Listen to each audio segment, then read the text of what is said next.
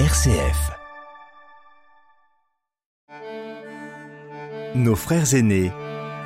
Noémie Marijon.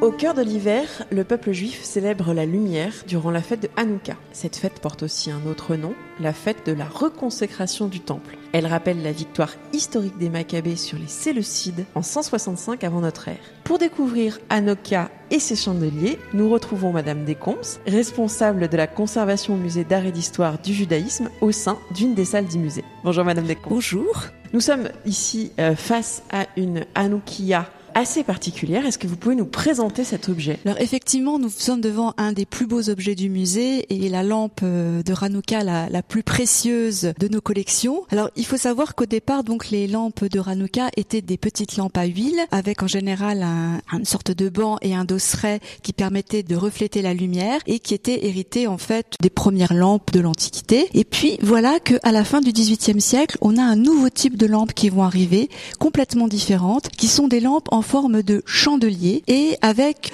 huit branches et une branche centrale qui rappellent donc vraiment dans leur forme un autre objet très connu et emblématique du judaïsme qui est le fameux chandelier à sept branches, la menorah du temple. Donc la menorah et la hanoukia C'est pas du tout la même chose. Alors effectivement, il y a souvent euh, des confusions entre les deux. Le chandelier du temple donc était un chandelier à sept branches, c'était un objet sacré qui a été en fait détruit au moment de sa destruction et qui en principe n'est pas reproduit, c'est un objet qui n'existe plus. Mais c'est un objet mythique et un des plus grands symboles du judaïsme. Donc là, avec cet objet, on a une volonté évidente de rappeler une deuxième filiation avec le temple, puisqu'on est déjà dans une fête de la réinauguration du temple, avec cette forme donc qui évoque la menorah, mais avec donc huit branches et non euh, sept. Alors autre chose aussi qui est euh, très intéressante sur ce chandelier, c'est que cette filiation la retrouve aussi dans le détail de ses branches, puisque vous pouvez admirer des corolles et des boutons qui correspondent très exactement à la description qui est faite de cette fameuse menorah en or du temple dans la Bible. Donc filiation évidente. RCF. Nos frères aînés. Il y a des corolles et des boutons, mais il y a aussi d'autres symboles, animaux et humains. Est-ce que vous pouvez nous parler de ces symboles notamment ici une, un personnage armé. Alors tout à fait, il s'agit de Judith et et donc là on a une symbolique guerrière qui est en écho avec euh.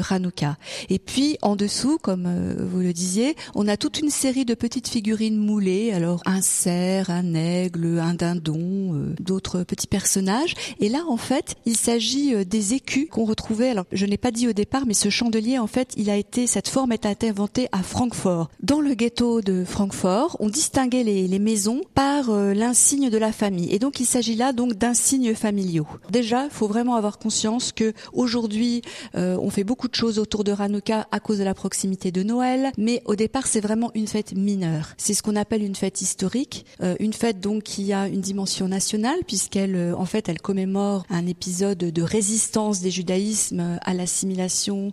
Mais au départ, c'est pas un commandement biblique, c'est pas du tout une fête euh, majeure et c'est une fête domestique. C'est chaque famille, va allumer sa lampe et va la poser devant une fenêtre, puisqu'il y a aussi l'idée qu'on doit voir ses lumières à l'extérieur. Alors là, on est typiquement devant un objet euh, domestique de grande valeur, un très beau chandelier en argent, parce qu'on est face à une commande d'une famille aisée. Alors par contre, il faut comprendre qu'à partir de, du XVIIIe siècle, on va aussi avoir euh, des très grands chandeliers de Hanouka qui, eux, par contre, vont être fabriqués pour les synagogues. Et pourquoi? Eh bien, parce qu'il y a une prise de conscience qu'il y a un certain nombre de personnes qui sont isolées ou qui ne savent pas en fait euh, allumer les bougies, qui ne peuvent pas le faire chez eux. Et donc on va faire des allumages collectifs, comme on le fait d'ailleurs euh, encore aujourd'hui. Et donc on va voir apparaître ces chandeliers collectifs. Et cette forme permet euh, en même temps de rappeler à la menorah sans transgresser cet interdit de reproduction d'un objet saint euh, qui n'a donc de sens qu'avec le temple. Comme vous avez parlé de l'aspect domestique de cette fête, je vous propose qu'on aille voir d'autres Hanoukia puisqu'il y a une salle entière du musée qui est consacrée aux Hanoukiot. Tout à fait. Alors nous sommes ici dans une salle remplie de Hanoukiot. Comment ça se présente concrètement et comment on les utilise? Le principe d'une Ranoukia, c'est qu'on a donc quatre lumières. Alors, soit, comme dans cette salle, essentiellement donc des petits godets euh, qui vont contenir de l'huile, soit des bougeoirs, donc pour installer des bougies. Et puis, on a une neuvième lampe qu'on appelle le shamash, le serviteur, parce qu'en fait, cette lumière, elle est gratuite. C'est une offrande et elle ne doit pas être euh, avoir d'utilité. C'est-à-dire que, par exemple, on n'allume pas une lampe de Hanouka pour s'éclairer.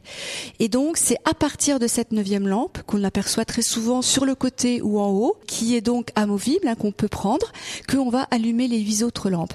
Alors, alors il y a des variantes, comme toujours dans le judaïsme, puisqu'il y a toujours des coutumes locales, mais en principe, on commence par à gauche. Le premier soir, on allume une lumière. Le deuxième soir, deux lumières. Le troisième soir, trois lumières. Et ça jusqu'au huitième jour, donc, où on allume la totalité de la lampe. Et je disais donc que cette lampe, elle est en principe, quand c'est possible, placée euh, à l'extérieur sur un rebord de fenêtre, ce qui fait qu'on en a beaucoup effectivement qui tiennent toutes seules. Elles sont, elles ont des petits pieds, on peut les poser. Et on remarque aussi que sur certaines de ces lampes, on a une surface en métal euh, poli, quel que soit d'ailleurs le métal, et qui permet de, de réfléchir cette lumière. On a même un cas ici très intéressant où on voit un miroir qui va donc permettre de refléter ces, ces flammes. Pour faire encore plus de lumière. C'est ça, pour faire encore plus de lumière. Alors, en même temps, on récite euh, des bénédictions et ces bénédictions, parfois, elles, on retrouve le texte en hébreu aussi euh, sur la sur la, la lampe.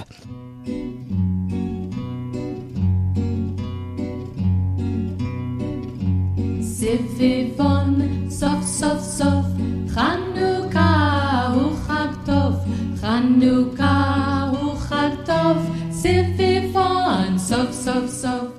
Dans cette salle, on voit une grande diversité de, formes. Est-ce qu'il y a euh, des formes qui sont propres à certaines régions, à certaines communautés juives, des particularités? Alors complètement. Alors en fait, il faut bien comprendre que les Juifs vivent dans des sociétés et qui sont parfaitement euh, intégrés en fait à la culture de l'endroit dans lequel ils vivent et cette culture matérielle qui n'est donc absolument pas euh, particulière. Et ce qui fait que chaque pays va en fait donc avoir ses, des objets en fonction donc de cette culture. Et on va aussi voir que dans ces lampes, on en a des très simples, on en a des beaucoup plus riches. Ça évidemment selon euh, le, statut social de la famille. En fait, effectivement, on a des lampes de toutes les formes et aussi euh, dans divers matériaux. Alors, les plus anciennes, les lampes euh, à l'époque de l'Antiquité, donc, sont en terre cuite. On a aussi des lampes qui sont euh, taillées dans de la pierre et nous en avons un exemple d'Afrique du Nord. Et puis, la plupart donc sont en métal, donc euh, soit en laiton et soit euh, pour les ou en, ou en fer. On en a qui sont simplement de la tôle découpée et pour les plus belles en argent. Donc ça, c'est une première différence. On a bien entendu aussi des différences stylistiques et en fonction des modes des pays. En fait, ces, ces lampes, elles sont rangées justement par région d'origine. Alors je vois aussi des différences en termes euh, en termes d'époque. Je pense j'en vois une Tout très contemporaine. Je dirais que Hanouka est devenue une fête vraiment très joyeuse et très importante aujourd'hui du fait de sa proximité euh, avec Noël. Et euh, aussi, euh, aujourd'hui, on est dans une société quand même euh, d'une certaine abondance, donc on a les moyens de, fabriquer des objets. Il faut se dire que euh, pendant longtemps, les, Juifs utilisaient ce qu'ils avaient et que beaucoup n'avaient pas les moyens d'avoir de très belles lampes. Et d'ailleurs, moi, celle qui m'émeut le plus, c'est une petite lampe euh, en tôle de fer découpée, vous voyez, avec ornée de deux petits oiseaux et dont les godets, en fait, sont fabriqués avec des moules à gâteaux récupérés. Donc, on peut pas faire un objet plus modeste. C'est vraiment un, un objet de récupération qui remplissait donc cette fonction. Puisque, en fait, dans le judaïsme, vous n'avez pas de prescription quant à l'usage des matériaux. hein. Donc, en fait, on fait ce qu'on veut. Est-ce qu'il y a d'autres traditions? Oui, alors je vous disais donc on a euh, différentes vitrines. Donc en fait, nous avons euh, toute une série de, de lampes qui viennent d'Italie et qui sont intéressantes parce qu'on voit qu'elles ont souvent d'ailleurs des décors euh, profanes, hein, avec des angelots, des putis, des décors Renaissance, donc ils sont absolument pas juifs, qui montrent cette acculturation. On a des lampes magnifiques allemandes et austro-hongroises, des lampes de Pologne avec souvent euh, de décors euh, animaliers, des décors aussi d'Afrique du Nord, donc des lampes euh, plus plus modestes, avec sur certaines le, ce fameux motif des mains là, qui est commun aux juifs et aux musulmans, donc la ramsa. Je vous disais qu'il n'y avait aucune prescription particulière dans la fabrication de ces objets, et euh, on a aussi par exemple un exemple d'une lampe qui a été fabriquée en récupérant un encadrement d'horloge.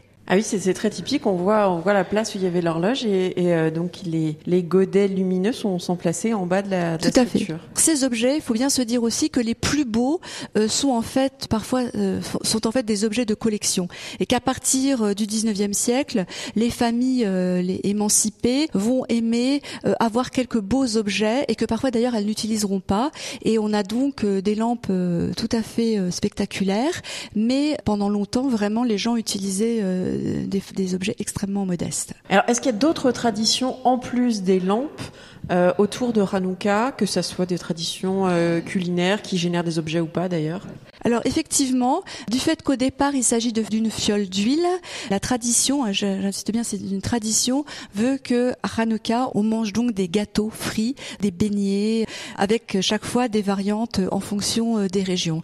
C'est aussi euh, une fête où aujourd'hui, c'est un jour où les enfants reçoivent des cadeaux.